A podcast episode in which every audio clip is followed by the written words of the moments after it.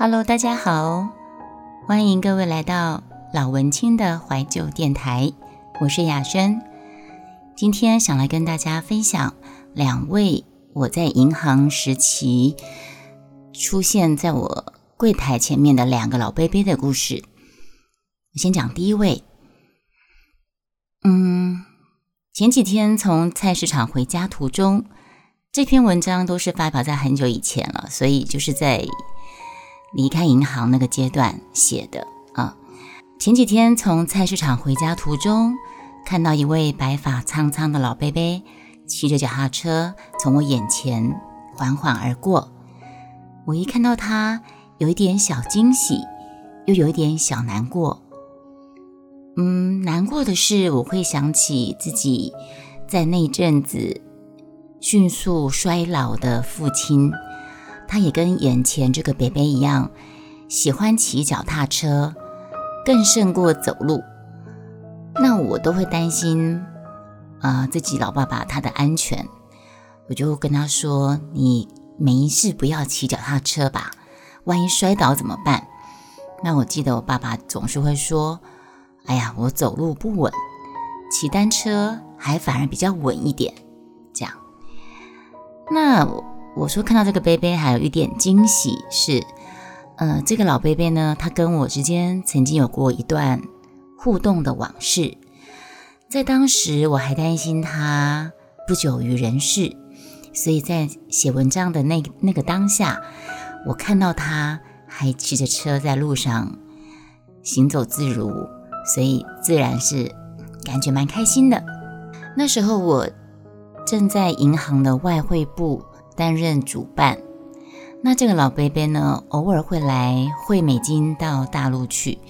那时候开放探亲啊，或者是开放两岸的交流还很频繁的时候，所以那个时候很多老人家会汇款到大陆去给亲友，或者是会换现金带回去探亲，当散财童子去这样子，嗯。对，就是这个老贝贝偶尔会来汇钱，或者是买一些美金放在身边。有一天呢，这个老贝贝他突然出现在我面前，拿着一个塑胶袋，袋子里面装着一团乌漆抹黑的东西，他就开口就要我帮忙，要我务必帮忙，让这团东西恢复原貌。你们猜那个东西是什么？两万块钱的美金现钞啊！哦，在现在今天好像台币已经升值到了二十九块多啊。可是，在当年那个时代，美金三十一块、三十二块的汇率上下，那我第一个反应是很傻眼。之后呢，我就询问了一些相关的问题。我初步简短告诉那个老伯伯，一般的银行啊。是没有办法兑换这种很严重损毁的钞票，更何况是美金，并不是我们台币。但是呢，我能够帮忙的就是，我可以帮他这三年以来在我的柜台这边买的美金的收据，全部重新补发给他，然后让他带着这些收据跟这团乌漆抹黑的。不知道为什么会变成这样的美金，到台湾银行的总行的国外部去寻求帮助处理，这是我第一个可以帮忙的方法。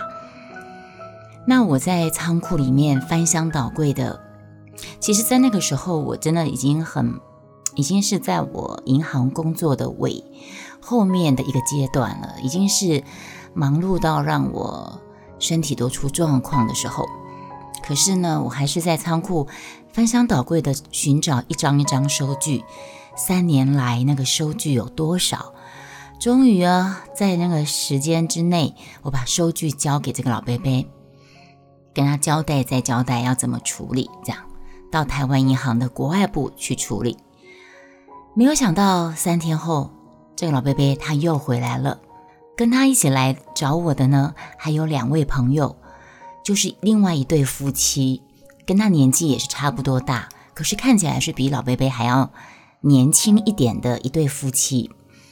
简单来讲就是怎样，台湾银行也没有办法处理，必须要美国发行钞票的银行的单位才有办法。那这对夫妻陪这个老贝贝来找我，是来告诉我一声，告诉我什么事情呢？这个老先生，这个老贝贝打算带着这包，因为啊，你们知道为什么他这包钱会变黑漆麻乌的呢？因为老贝贝他把钱藏在水槽底下，老人家有些人有些老人家会有把钱随便。也不是随便，他会东藏西藏的。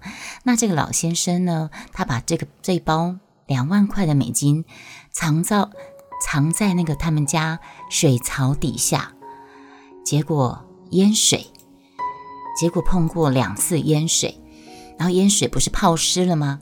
泡湿之后呢，他要去拿去太阳晒，又没有晒很好，没有晒干，日晒不完全，结果就发霉了。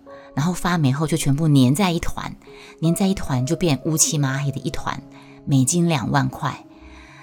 这个老先生准备带着这包钱，请他的一对夫妻朋友陪他亲自到美国去申冤呐。那一起来这位朋这对夫妻其中那个太太就跟我很礼貌的就跟我说：“啊，这老先生啊，他一生的积蓄全在上面。”我算了算，你看三十二，如果你以三十来算，两万块也是六十几万的一个金额啊。那老先生一生积蓄全在上头，这个太太就跟我说，那他身体也不好，他要找我们夫妻俩帮忙陪他一起去美国办这件事情。那我们当然是愿意陪他去，可是我们想来问问小姐您啊，去我们真的去这么一趟，真的是有有转机吗？对这个事情有帮助吗？会不会我们跑一趟又花机票又花精神又花钱，结果还是白跑了呢？你可不可以帮帮忙，再想想办法呢？那个太太就这么礼貌的想要请我帮忙，寻求协助这样。那我就想，实在是真的也蛮不忍心哦。所以呢，我刚刚有说了，在当下那个时候。呃，已经是我在银行工作的尾声了，对，已经我已经快要准备离开银行了。其实我是可以，不是我自己工作范围之内的必须要做的事情，其实我是可以不用去理会这个事情。你当时啊，工作快忙到快翻掉，那过度忙累啊，紧凑跟压力的工作量。其实那时候自己已经失去了工作的热情跟耐心呐，那所以这种嗯，并不是分内工作的事情，大可推辞掉，嗯。可是当时那个老先生他的情况，跟他的殷切的盼望，跟他那个老态龙钟，然后对着自己的积蓄万分不舍，然后又想要千里迢迢到美国去，还找了一另外一对也是年纪不小的夫妻相伴，我真的觉得于心不忍。在那种情况下呢，我就让工作到已经有点麻木不仁的我，心中涌起一份不舍，我就答应说好。那我再努力的继续努力看看。说到这，我先打个题，说个题外话。当我们在其他的呃任何的公服务单位，有时候面临柜台，他们的态度会觉得他们态度都是一副晚娘脸，或者是没有笑脸，一个苦瓜脸，好像欠他几百万。这个时候，我是过来人的情况下，就会请大家可能要体谅一下。或许那个人他更正是处在我当时已经要离开这个工作单位的那个时候的心情跟跟身体状况，他已经被这个工作压力压到身体出状况，完全失去热情，失去态度，呃，失去应该对客户应有的。和蔼可亲的态度，他也是不得已的。嗯，只能说一个题外话。好，那打了数通相关电话，我问到一个大致方向，什么方向呢？我问到那个台湾有个 BOA，就是美国银行，他有个小姐跟我一样想要帮这个老先生的忙，所以呢，他也一起努力跟美国方面联络，然后告诉我该怎么做。最后呢，我就打了一份 certificate，就是用英文打了一份申说明申请书，说明整个状况，然后附上相关的文件，还有就是我找出来的那些呃收据，还有把整个老先生的状况。简单扼要的交代，还有那一包黑妈妈已经完全看不出来什么样子的美金，像我们的银行的保全总行保全联络好时间，然后就搭上运领美钞的顺风车，就带着老贝贝殷切的期盼，终于将这包钱呢送回他的起始地，就是把它送到美国。也就是说，透过美国银行的小姐的帮忙，还有我。我们双方联络，透过我们总行跟美国银行联系，然后把这钱送到美国去。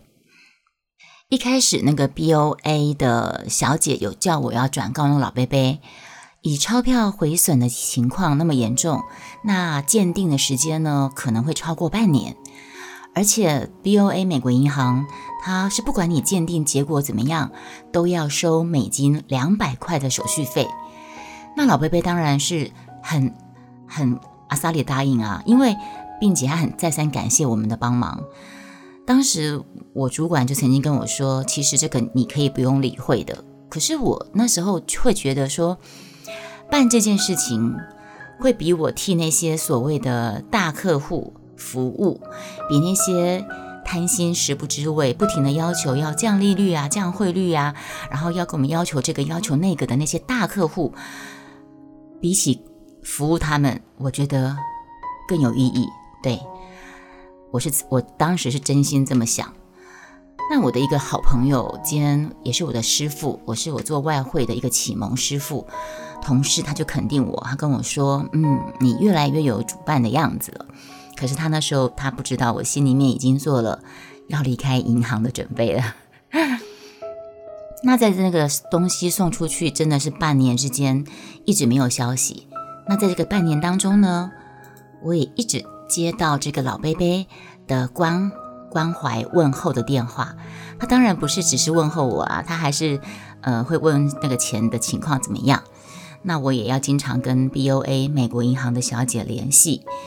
那同样同样就是答案就是因为那个回。美金的毁损太过严重，因为已经完全看不出外观了，不像说那个钞票是毁损，你还有一部分可以看到几个号码，它是整包黑麻麻、发霉、乌漆麻黑的，所以那个见识的时间是要延长，一直到了大概第八个月左右，从前半呃从前半年每两天我就会接到老贝贝的一通电话的这种惯性当中。到第八个月左右，突然没有电话了。这个老贝贝没有再来电话，那我心里头就感到一丝不安。我就跟他的那那对夫妻，当时我有留他们的联络电话，我跟他们联络，我说怎么好像最近没有老贝贝的电话了，感觉怪怪的。那那对夫妻朋友就告诉我说，呃，这老先生最近生病了，情况不太好，可是呢。却一直挂念的他那包终身积蓄，那包两万块美金的现钞。那这个时候，我已经做出我人生重大的抉择，就是我要辞去工作了十几年的银行工作，人人都称羡的银行工作。所以这包美钞呢，也也已经被我列为移交重要的移交工作。啊，我很细心的交代给我的徒弟。那就在我要离开银行的前一周。这是老天的安排呀！老天送给我离开银行的一个很大的礼物。在我要离开银行的前一个礼拜，B O A 美国银行来电话通知我，终于有结果了。这两万块的美金，美国当局要如数兑换，然后 B O A 他也愿意免收那两百块的手续费。哇，真的是！真的是要送我离开银行的最送给我最好的礼物。我们的辛苦都没有白费。然后我们整个过程，那个 B O A 小姐她也看在眼里，她就觉觉得说，这个老贝贝的这个两百块手续费，她实在收不下去，所以她也跟他们银行申请两百块手续费美金哦，两百块美金的手续费，他们也免收。最后，当我手捧着崭新的美金交到老贝贝的手上的时候呢，我看到这个老贝贝眼里轻泛的泪光，他一直不停跟我道谢。然后你看他当然很开心啊，本来他他想要带着朋友一起飞到美国去处理这件事情，还不一定可以处理成功。可是我们帮他处理之后，他省了机票钱，省了住宿费，连两百块美金的手续费都省了，他超级开心的。然后他一直跟我道谢，在他临走之前，他要离开银行的时候呢，他以迅雷不及掩耳的速度。抽出五百块美金留在我的桌上，然后人就跑走了。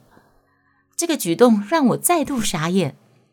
其实能够有这个圆满的结果，就是送给我离开银行的一个最好的离离别礼物了。当时我是这么想。那这个老贝贝丢下这五百块美金这个动作，这是在干嘛呢？吓死人了，宝宝。所以当天晚上，我又只好。找到那个老贝贝的家，呀，因为我们那个收据上面都会有，呃，他们的住址嘛，我就把那个钱原数奉还。那有人问我说：“你为什么不用寄的呢？”一来啊，我是怕寄丢了；二来呢，我是怕被他儿子跟媳妇知道。嗯，因为那时候他那个朋友来，他那个朋友来。陪他一起来的时候就说，呃，老贝贝喜欢把钱乱藏，就是不想让儿子媳妇知道，所以我也就没有不想让他儿子媳妇知道，让他难难做人，因此我就亲自送到他们家去。那当我走回家的时候，老公就笑着说：“哦，这老贝贝还真的是很累人呢。”我笑着回答：“那可不。”我钱两万块美金都帮他要回来了，他还要再丢下五百块美金，然后让我再走去他家再看他一眼不可。